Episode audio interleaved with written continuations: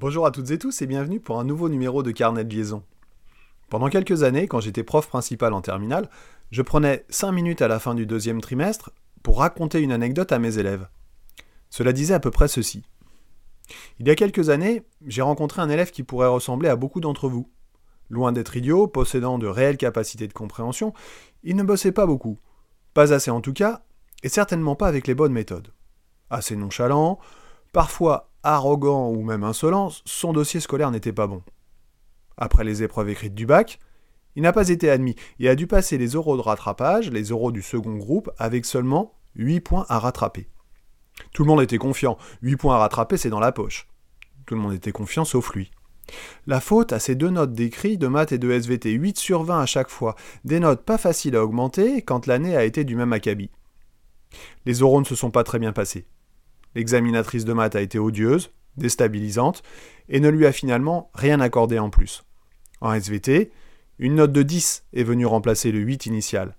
Deux points de plus, coefficient 2, seulement 4 points au compteur.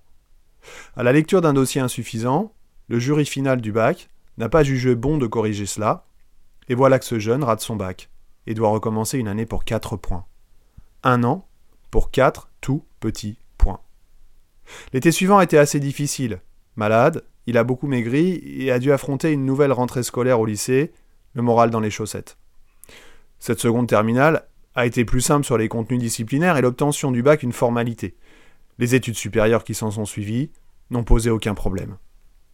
Plusieurs années après, cet élève y pense encore de temps en temps, en cauchemarde même, mais essaie jour après jour de faire en sorte que cette mésaventure, cette sale histoire, n'arrive pas aux jeunes qu'il rencontre.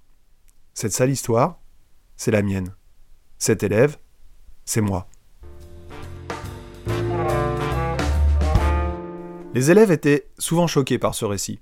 C'était le but, les choquer.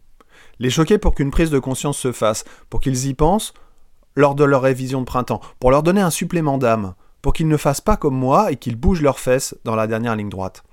On peut réussir sa vie en ratant son bac, mais c'est quand même plus douloureux. J'ai depuis fait passer beaucoup d'euros du bac. Ce n'est pas pour autant que je mettais 20 à tout le monde, mais je n'ai jamais été désobligeant ni dénigrant avec un élève, même après 10 ou 15 euros dans la journée, parce que je sais ce qu'ils vivent.